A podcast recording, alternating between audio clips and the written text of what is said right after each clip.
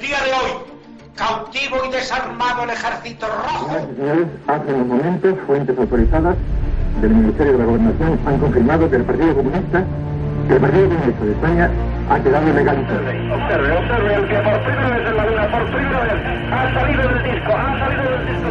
Teniente coronel que con una pistola sube hacia la tribuna, en estos momentos Aquí, apunta. como bien habéis apuntado, han sido tres bombas de esas diez explosiones y también desde aquí, desde esta estación de Atocha, hemos podido escuchar... to-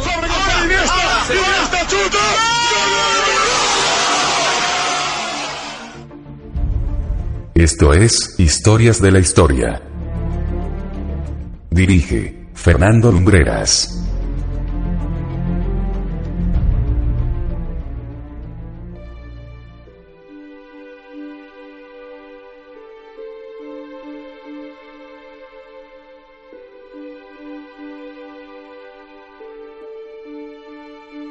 Saludos amigos de Historias de la Historia y bienvenidos una semana más a esta sesión de radio en la que ponemos en marcha los engranajes sonoros de nuestra máquina del tiempo para hoy contaros un relato que por encima de que es real y auténtico, casi parece sacado de un cuento de hadas. Y es que la historia de Ana Delgado Briones es tan increíble como inesperada, tan desconocida como fascinante, tan exótica como atractiva, y hoy queríamos dejaros constancia de ella por cuanto este programa habla precisamente de esa clase de vidas, de detalles, de una constancia del paso por este planeta que podríamos tildar de extraordinaria.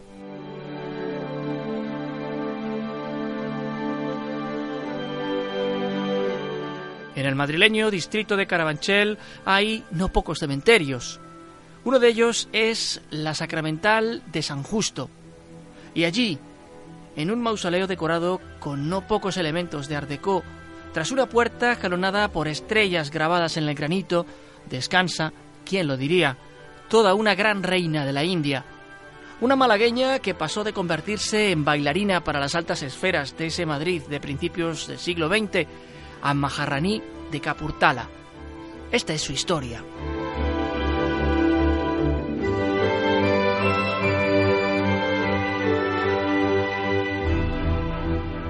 El 8 de febrero de 1890 nacía en la malagueña calle Peña Ana María Delgado Briones. Anita, la llamaban todos, era hija del matrimonio formado por Ángel y por Candelaria. Esta última dueña de una pequeña cafetería, La Castaña. Allí sería donde, siendo muy niña, la protagonista de nuestra historia comenzó a mostrar sus dotes de bailarina. En aquel ambiente de luces amarillentas, paredes con espejos y el olor impregnado de tabaco para pipa y de conversaciones de todo tipo, allí fue donde la pequeña encontró una pronta vocación.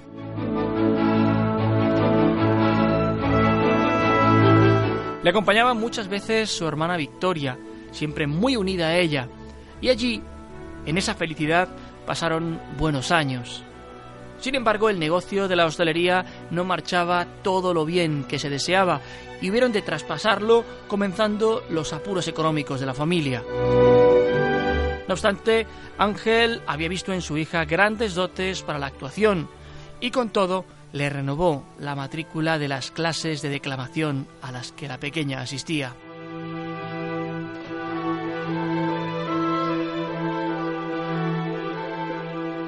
No obstante, la muerte de la abuela, con quien vivía la familia, hizo que muchas cosas debieran replantearse. La más importante de ellas fue el traslado de residencia. Y nos encontramos que casi de la noche a la mañana la familia al completo se trasladó a un pisito modesto en el centro de Madrid.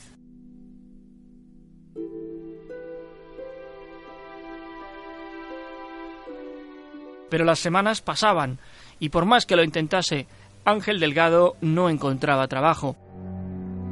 Como podéis imaginar, la situación económica se ponía complicada cada vez más. He aquí que la vecina de abajo, como conocía a las muchachas y le parecían simpáticas, con su hablado andaluz y sus juegos, les ofreció darles unas pequeñas clases de baile casi por una cantidad simbólica, y las niñas accedieron con el permiso de sus padres.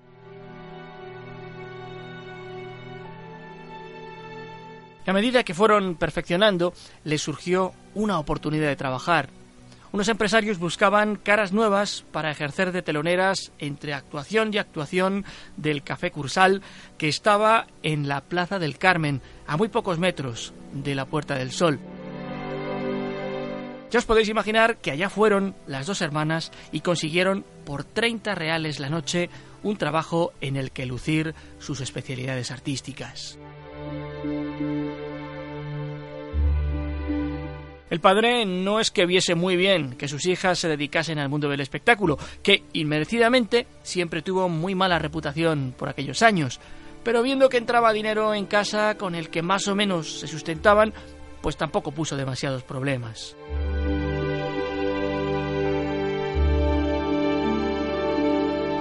Las hermanas Camelia las llamaban a Victoria y a Ana. Y qué poco sabían que aquellas actuaciones les iban a llevar a conocer a algunos intelectuales de aquel Madrid de principios de siglo, algo sombrío y oscuro. Por el Cursal pasaron escritores, pero sobre todo pintores, y en más de una ocasión fueron solicitadas para posar.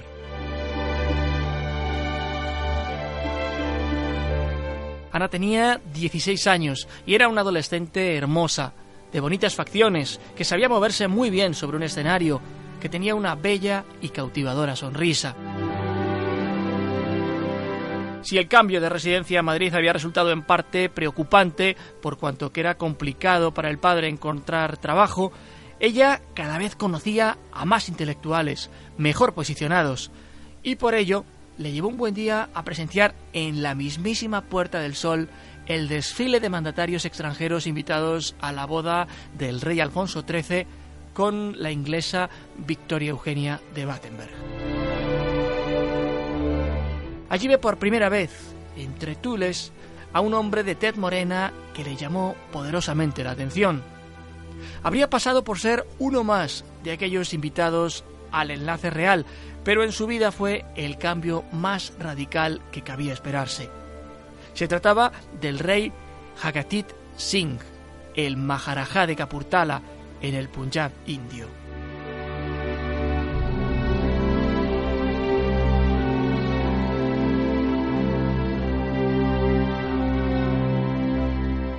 El 31 de mayo de 1906, el rey Alfonso XIII y su futura esposa se trasladaron desde el Palacio Real hasta la iglesia de los Jerónimos, lugar donde tendría lugar el enlace.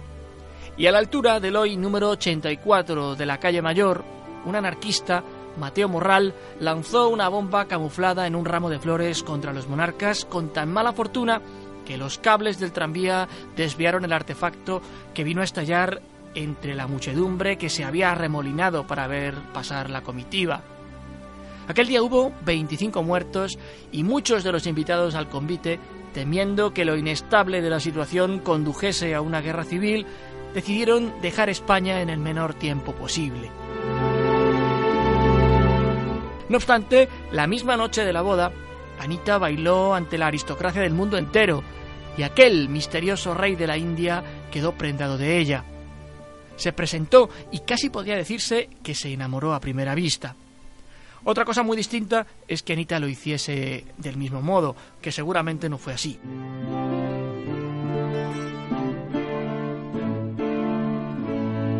Ya lejos de Madrid, el Maharajá no pudo olvidar a Anita y desde París la escribió para pedirle que se casara con él. Ella en un principio no acepta, pero poco a poco se suceden las cartas y en una de ellas finalmente le da el sí. Eso sí, la carta llega antes por una serie de vicisitudes a manos de dos grandes de la cultura de la época, el pintor cordobés Julio Romero de Torres y el escritor Ramón María del Valle Inclán. Este último, viendo las muchas faltas de ortografía, reescribe la carta prácticamente a su antojo, y el resultado final es casi una poética y hermosa declaración de amor al Maharajá.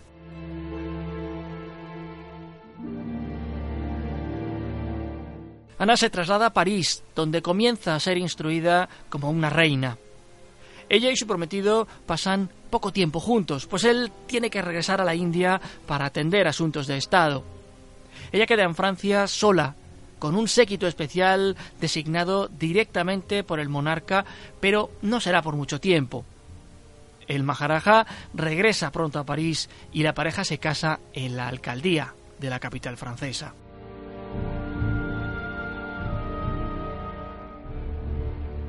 Unas semanas más tarde, sola, emprende viaje a la India desde el puerto de Marsella en un trayecto que durará casi dos meses.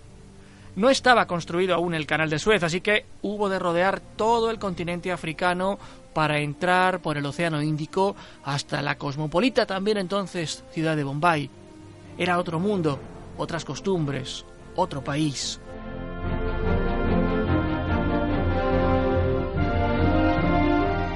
Y cuando llegó a Capurtala quedó fascinada con el palacio recién inaugurado que su esposa había ordenado construir a arquitectos franceses con una inspiración más que evidente del Palacio de Versalles.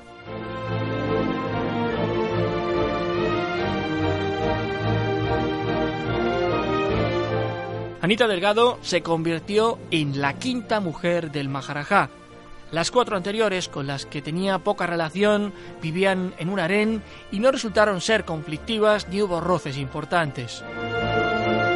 Si la pareja había contraído matrimonio por lo civil en París, por supuesto, debía celebrarse también una ceremonia en la India, y para la ocasión el palacio se engalanó magistralmente. La nueva vida de Ana significó un cambio incluso en su nombre pasó a ser Prem Kaur de Kapurtala.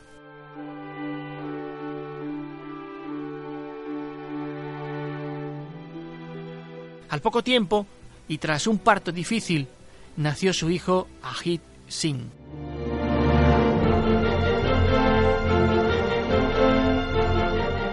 La reina de Capurtala procuraba viajar a Europa todos los veranos junto al pequeño. Su agenda se reducía en la India a cacerías en elefante, a recepciones, fiestas, banquetes.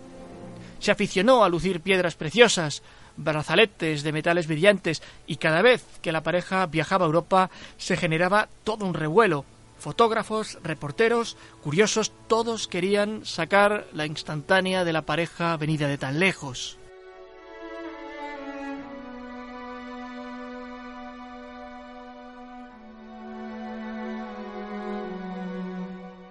Pero si la vida de Ana estaba más cerca de ser un cuento de hadas, la de su hermana Victoria era un auténtico desconsuelo. Su esposo era un mujeriego, aficionado a ciertos narcóticos. Un día del verano de 1917 la abandonó por otra mujer para no regresar jamás. Victoria, sumida en una profunda depresión, falleció al año siguiente. Sin embargo, no todo en la vida de la reina fueron alegrías. El Maharajá también tenía sus aventuras amorosas y la reina, al enterarse, pidió la separación para a continuación alejarse de Capurtala. Eso sí, para no causar problemas a su hijo y garantizarse la descendencia y la sucesión, esperó a que éste cumpliese la mayoría de edad.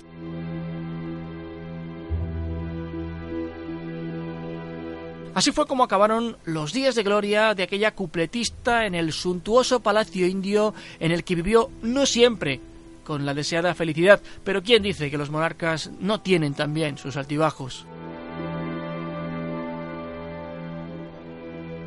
A su regreso a Europa residió en París y en Málaga, su Málaga natal, la que había echado tanto de menos desde la niñez, y allí se relacionaba con, con aristócratas e intelectuales como los Rothschild o con el inolvidable Vicente Blasco Ibáñez. A Blasco Ibáñez, de hecho, le conoció en el exilio de este en París en 1927 y entablaron una bonita amistad. De hecho, Vicente quería escribir sobre ella y sobre su vida en la India, pero lamentablemente falleció dejando aquella novela inconclusa.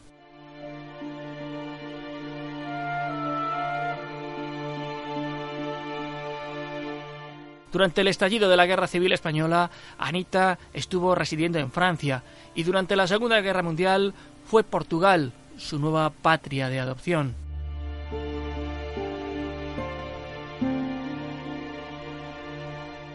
En 1949 fallece el Maharaja y aunque llevaban mucho tiempo distanciados, ella siente que es el fin de aquellos años dorados.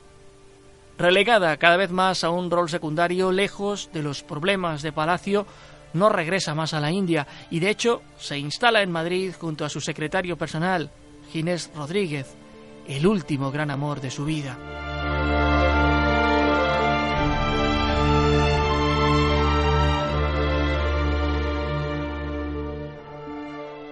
Anita Delgado quiso escribir sus memorias, contarlas de viva voz. Recordaba perfectamente cada detalle, los nombres de sus sirvientes en los días junto al Maharajá. Eso sí, el corazón se le había ido debilitando y en la tarde del día de San Fermín de 1962, rodeada de sus seres queridos y sobre todo con su hijo al lado, que había venido expresamente desde la India, Prem Kaur de Kapurtala falleció.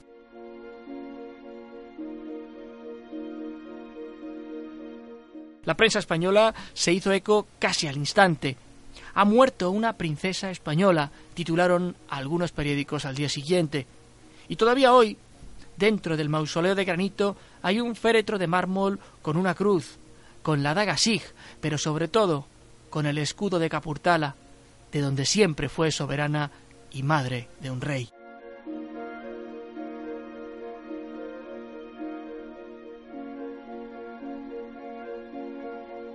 Y esta es la historia, la fascinante historia de Anita Delgado. Así os la hemos querido contar, así hemos querido viajar en el tiempo por la vida extraordinaria de una mujer también fuera de lo común. Esperamos que la hayáis encontrado interesante.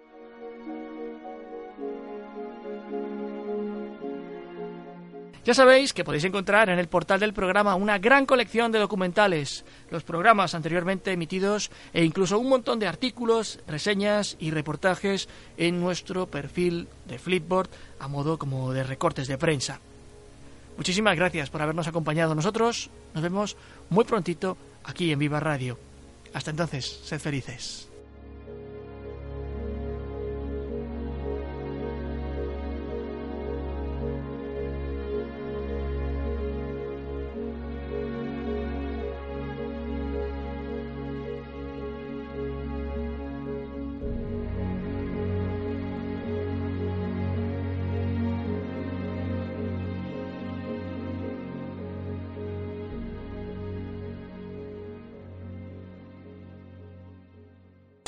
Viva Radio, tu radio de viva voz.